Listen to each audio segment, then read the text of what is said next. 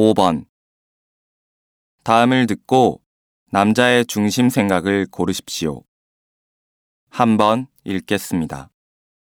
휴대폰을 이용하여 게임을 할 경우 아이들이라도 쉽게 아이템을 구입하게 되어 휴대폰 명의자인 부모 앞으로 거액이 청구되는 경우가 있는데요.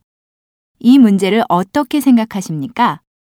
저는 휴대폰을 아이에게 맡긴 부모에게 상당한 책임이 있다고 생각합니다. 아이들은 게임 내의 가상 코인과 현실 세계의 돈의 개념이 헷갈릴 수 있으며 그 가치를 모르는 경우가 대부분입니다. 그렇기 때문에 휴대폰으로 게임을 하기에 앞서 돈의 가치와 아이템 구입의 위험성을 미리 충분히 숙지시켜 줄 필요가 있다고 봅니다.